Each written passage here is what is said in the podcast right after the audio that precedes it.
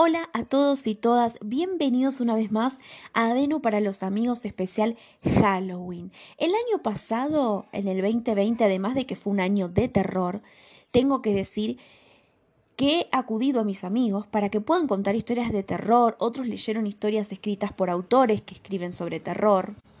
Pero este caso decidí hacerlo sola. Este año bueno, la verdad que no cuento con el tiempo, ni mis amigos cuentan con el tiempo ni los días para poder participar. Así que este año lo voy a hacer diferente. Voy a contar historias verídicas. Espero que les guste. Historias muy breves pero escalofriantes. Como dijo en principio, historias verídicas, es decir, basadas en hechos reales. Voy a tratar de hacerlo lo más espontáneo posible y no tan eh, estructurado porque yo no los escribí. Simplemente me las contaron y me quedaron en la mente. Vamos a empezar con la primera historia, muy cortita. Esto le ocurrió a mi hermana, no voy a decir el nombre, simplemente voy a decir mi hermana. Mi madre es enfermera y trabajaba hace unos años ya cuidando a unos ancianos de aproximadamente 80, 90 años en su departamento. En otros países departamento le dicen pisos, entonces como sé que hay gente que me escucha de España y demás, quiero aclarar esto para no crear confusiones. En un departamento. Un fin de semana mi mamá no podía cuidar de ellos porque se iba de viaje, así que le pidió a mi otra hermana, que también está estudiando enfermería, si podía reemplazarla. Mi hermana con gusto dice que sí, porque obviamente le iban a pagar. Bueno, era un viernes a la noche, mi hermana obviamente tenía que hacer todos los quehaceres al servicio de estos ancianos, alimentarlos, acostarlos a dormir, ordenar un poco. Por esas casualidades mi hermana se le ocurre sacarse una selfie en el living del departamento. En ese momento no se percató de nada, pero cuando terminó su turno, cuando terminó de trabajar, llegó a mi casa y, chequeando las fotos, se encuentra con una figura extraña detrás. Vamos a pasar a describir esta figura extraña. Era una señora de unos años ya, muchísimos años atrás, se puede decir una señora antigua, vamos a decirlo así, con un vestido blanco que tenía cuello largo, la señora y el vestido, y un sombrero blanco. Eran esos vestidos de la época, que eran todos como demasiado cargados de, de puntilla. Mi hermana le hacía zoom, le ponía más luz, trataba de verlo con, con otros contrastes para, para ver si realmente era verdad lo que estaba viendo nos pidió su opinión. Obviamente que yo la vi a la foto y quedé impactada. Todo el mundo que la vio quedó muy impactada. Se lo comentó a mi madre y le dijo Mira mamá, hay una señora atrás mío y no es la señora que cuido porque no se viste así, porque no tiene el pelo negro. Entonces mi mamá al día siguiente le comenta a esta señora que cuidaba, esta anciana, que mi hermana se había sacado una foto y atrás había salido una señora con vestido blanco. Se trataba de una señora básicamente que iba vestida de novia, se había casado. La señora se sonrió y le dijo a mi mamá, esa es mi hermana, fallecida ya hace muchísimos años. Por la descripción el vestido puede ser alguien del 1930, fácil, eh, porque realmente, o sea, eran esos vestidos bastante antiguos que yo lo he visto en algunas películas y o series la verdad que el escalofrío que mi mamá sintió en ese momento, porque incluso no pudo mostrarle la foto, pero le describió a la mujer cómo era, cómo iba vestida. Entonces esta mujer le dice, sí, es mi hermana, vení que te muestro una foto. Le mostró una foto eh, que tenía en un álbum y exactamente era como había salido detrás de mi hermana. Aparte, la foto donde se sacó estaba en el living y aparecía, digamos, como si estaría atrás de mi hermana, no en una foto portarretrato, sino parada. Entonces de ahí mi hermana no quiso ir más. Mi mamá obviamente que es súper creyente y, no cree que, el, en, en un lugar así le puede llegar a pasar algo malo. Incluso ella cree que es una buena señal, que esta señora se está manifestando eh, y que cuida de su hermana viva, obviamente. Y en este momento tengo que decir que no, que no está viva la señora que cuida a mi mamá, ya falleció hace unos cuatro años. Bueno, esta es una mini historia, ahora voy a pasar a contarles otra. Esta me ocurrió a mí eh, hace ya aproximadamente 10, 11 años que ocurrió esto. Por, lo digo por la edad de mi perrita que falleció este año, que falleció con 12 años. Eh, bueno, era una noche cualquiera, no me puedo acordar el día eh, exactamente, más precisamente madrugada. Me despierto porque sentía ruidos, sentía eh, ruidos de que alguien estaba moviendo una silla, que se movía las lámparas, habían ruidos extraños en mi casa. Tengo que aclarar que era un horario bastante particular, las 3 de la mañana.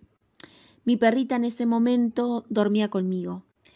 Comenzó a ladrar, comenzó a gruñir, estaba acostada a mis pies. A mí me llamó muchísima la atención porque no se animaba a ir a la puerta mi perrita, era como que ladraba de donde estaba mi cama, que estaba un poquito más alejada de la puerta de entrada de la habitación. Le dije, Daisy, Daisy, shh, porque la verdad que quería dormir, pero a su vez estaba como perturbada y no podía hacerlo, no podía conciliar el sueño. Mi perrita saltó de la cama, se paró en la puerta y sin atravesarla, miró para arriba y empezó a gruñir, a gruñir y a ladrar. Yo estaba asustadísima. Eso habrá durado unos dos minutos, tres como mucho. Estaba transpirando, no me quería mover de mi cama, no quería ni siquiera levantarme a ver qué era lo que ella estaba viendo y por eso estaba ladrando tan nerviosa. Así que le chisté, y la llamé por su nombre para que venga de nuevo a la cama. Mi perrita se retiró de la puerta, ni siquiera la atravesó, llegó ahí al límite y no salió. Así que me estaba protegiendo. Bueno, al día siguiente le comento a mi mamá que, que no había podido dormir, que, que sentía muchos ruidos, que eran las tres de la mañana, que Daisy ladraba sin parar. Y me entero que mi vecino, de aproximadamente setenta y pico, había fallecido.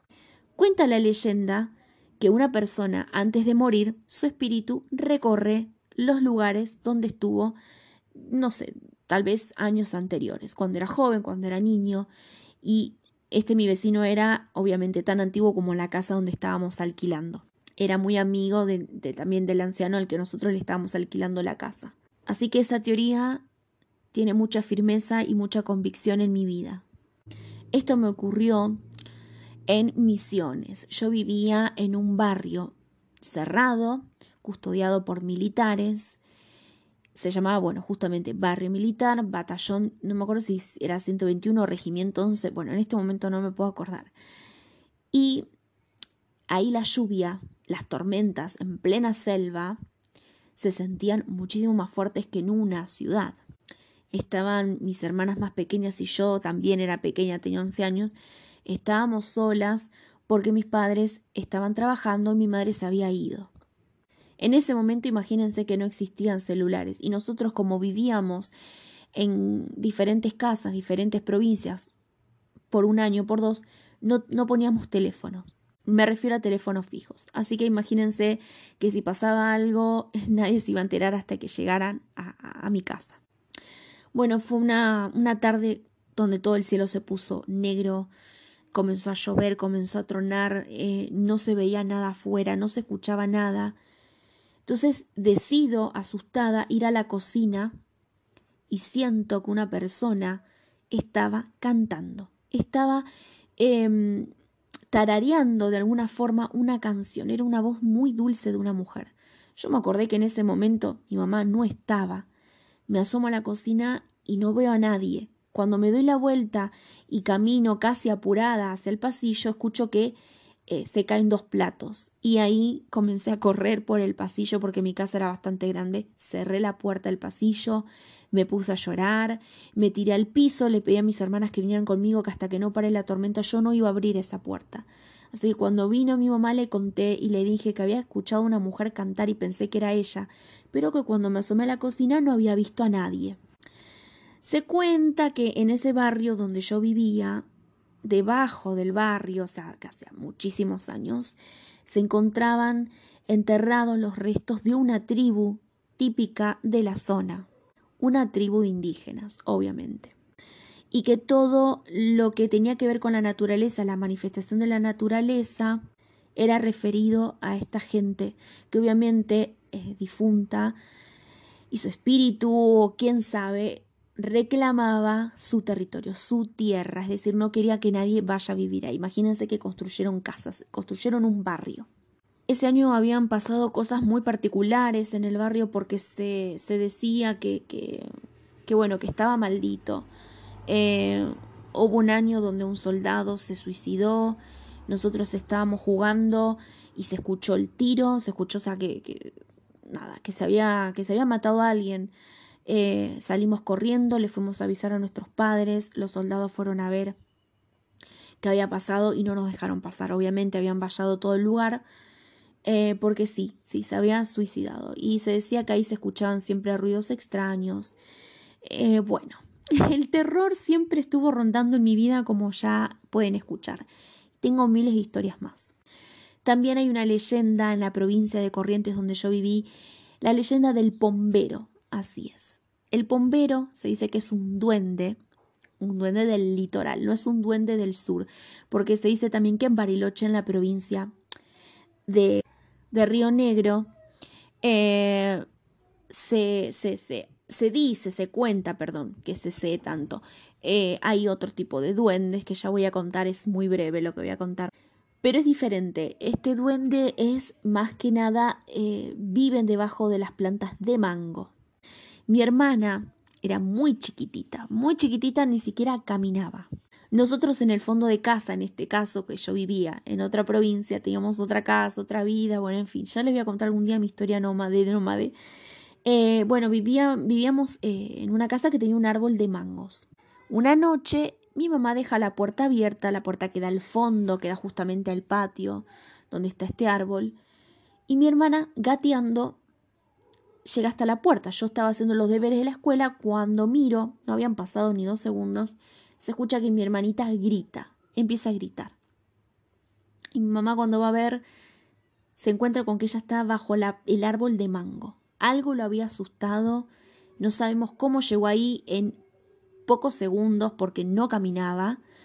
Entonces eh, varios vecinos habían dicho que habían visto como una figura chiquitita que después se convertía en un gato negro. Bueno, quién sabe, yo la verdad que nunca lo vi, pero en ese momento eh, no podemos explicar cómo mi hermana de la puerta hasta el árbol que no caminaba gateó tan rápido, era imposible.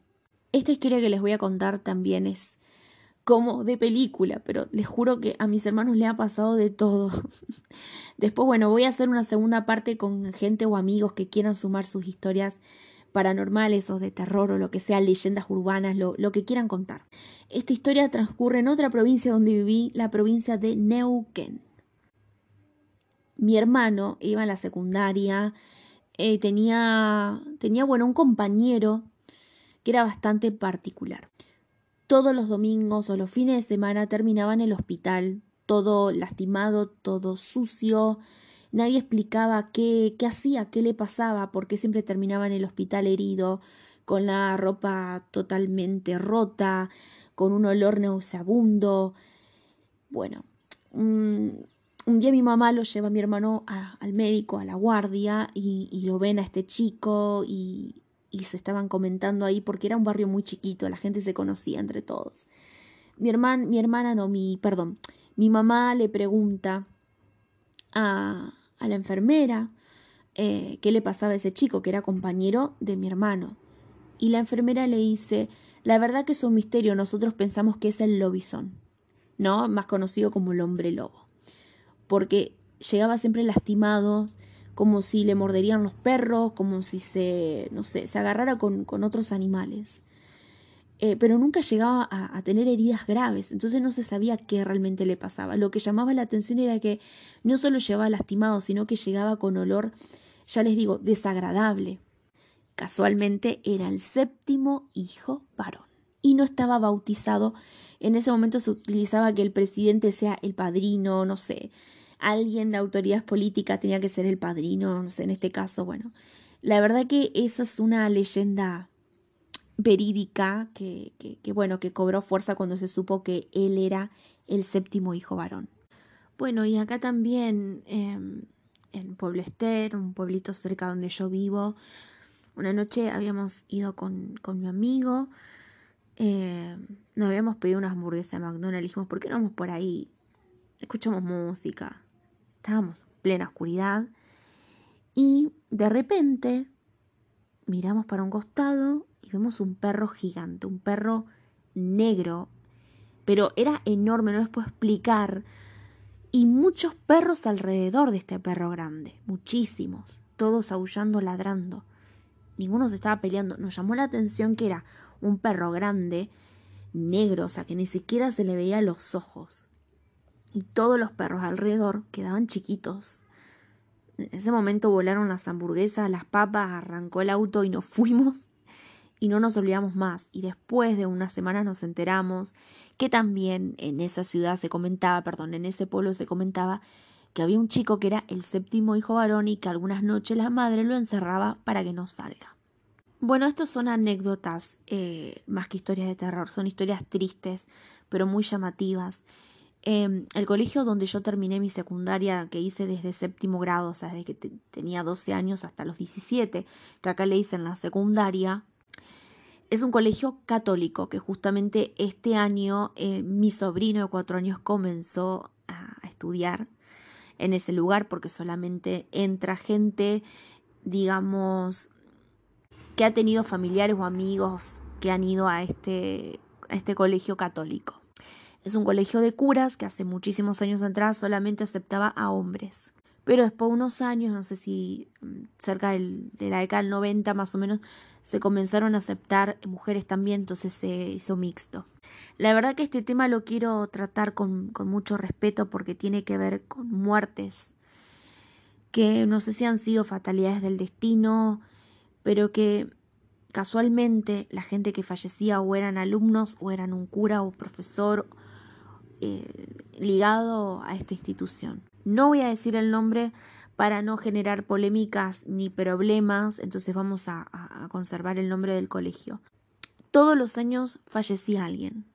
Me acuerdo que les voy a contar las, las, muertes así, eh, cómo fueron sucediendo. La verdad que con detalle, detalle no sé, pero hay alumnos que fallecieron en accidentes de tránsito, un profesor que falleció en un accidente de tránsito, un chico que murió electrocutado porque estaba jugando a la PlayStation en plena tormenta, hizo un cortocircuito, tenía unos cascos auriculares, como le digan en su país, puestos y el cortocircuito hizo en la Play y lo electrocutó.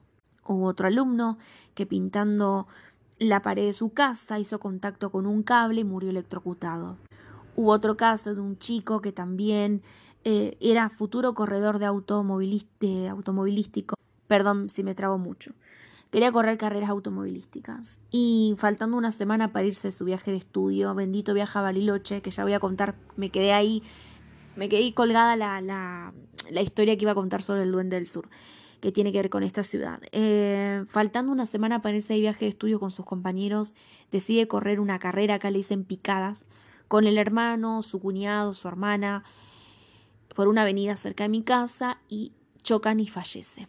Y así todos los años donde yo estuve en la institución eh, fallecía alguien. Incluso hace muy poquitos años fui a una peluquería y una señora casualmente que estaba haciéndose sus retoques en el pelo le comenta a la peluquera que ese colegio estaba maldecido. Es decir, que en mi ciudad ya se conoce como el colegio maldito.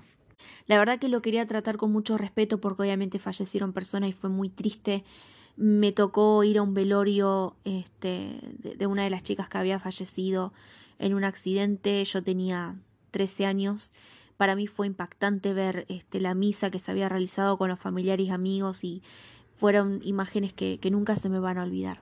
Pero vamos a contar la parte que sí me parece que merece no, no tanto respeto, justamente porque se trata de la gente que está en este colegio, que son curas hermanos, venecianos, bueno, como quieran llamarlos.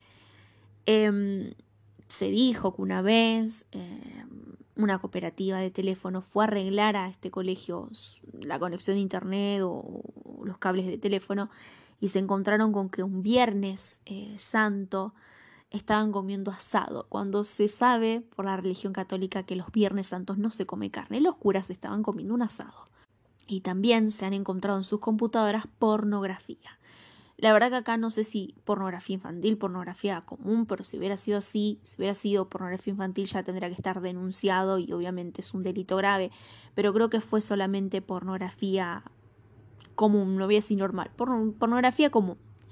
terrible esa parte. Este, ese colegio la verdad que lo que menos tenía era catolicismo, porque discriminaban a los alumnos, si tenías más plata, si tenías menos plata, si llevabas algo fuera del uniforme ya era sancionado, te presionaban para que pagues las cuotas al día, es decir, que todo lo que hablaban sobre Dios y las enseñanzas de Dios y, la, y la, religión, la verdad que dejaban mucho que desear y no, no lo practicaban. Hasta acá ha llegado mi podcast de historia de terror. Si alguna vez me acuerdo de alguna, lo voy a contar en la segunda parte. Tal vez haya una tercera parte, no lo sé. No quiero hacerlo tan extenso. Eh, seguramente que hay otras historias que en este momento no se me vienen a la cabeza, pero que ha ocurrido. No es algo que estoy inventando, es algo que me ha ocurrido a lo largo de, de todos estos años de mi vida. Ah, perdón, perdón, una salvedad. Los duendes del sur. sí, sí, sí. De, de Bariloche, ¿no? que, había quedado ahí colgado que les iba a contar.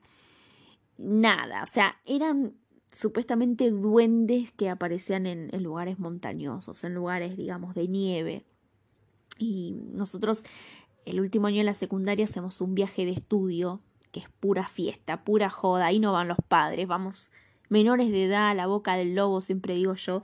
Un viaje que es para, de, que son de, por lo general de 7 a 10 días, donde va un coordinador, donde, donde se puede, puede ir un padre para cuidar a los treinta y pico de pibes que vamos de joda, ¿no? Que fuimos de joda en este caso. Se siguen haciendo todos los años por la pandemia, no se pudo, pero en mi año, ya en el 2005, yo viajé a Bariloche y una vez me acuerdo que una chica llorando salió del baño que quedaba fuera de la disco del boliche. Digo las palabras como para que sepan, porque en distintos países se dice de diferente forma. Boliches le decimos acá nada, dijo que había visto un hombrecito muy pequeño que se escondió detrás del baño y nosotros nos reímos, pensamos que estaba drogada, que había tomado mucho, la verdad que no sé. Pero en Bariloche ha ocurrido de todo y no solo situaciones paranormales. Y lo dejo ahí porque la verdad que, que es este, horripilante. Es un viaje lindo, pero te tenés que cuidar mucho porque sos menor de edad, porque porque en una ciudad donde vos vas lejos de tu familia y donde saben que hay mucha juventud, eh, hay mucha trata de personas, hay mucha venta de drogas, eh, mucho mm, pedófilo dando vueltas, gente mayor que, que pretendía estar con, con menores. Imagínense que eran todas chicas de diferentes lugares, 17 años, y los coordinadores y jefes de coordinadores eran mayores de edad y pretendían estar con estudiantes. Eh, y ahí cierro porque eso también me parece de terror, pero no voy a entrar en detalle. Yo me supe cuidar con mi amiga y, y la pasé bien por eso, porque realmente eh, traté de cuidarme sola y, y lo logré. Así que, bueno, sobreviví, digamos, ¿no? Y hasta acá entonces cierro mi podcast. Seguramente, como ya les digo y les repetí, va a haber una segunda parte y no sé si una tercera. Pero me encanta Halloween, me encanta el mes de octubre. Acá en Argentina estamos en primavera, pero sé que en otros lados están en otoño. Una estación preciosa, es un mes precioso. Y también espero mucho la Navidad, pero eso va a ser tema para despedirnos del podcast a fin de año. Así que bueno, yo les dejo un beso enorme. Gracias por escucharme, gracias por estar del otro lado apoyando a Denu para los amigos. Todos los años mis amigos y oyentes nuevos y oyentes viejos que no se hacen, digamos, oír, que no están, digamos, eh, no los conozco, a eso voy. Me escuchan de Italia, Inglaterra, me, bueno, nada, de todos lados, de España, de Chile, de acá Argentina. Así que nada, un beso grande, grande y los encuentro en el próximo podcast. Chao, chao.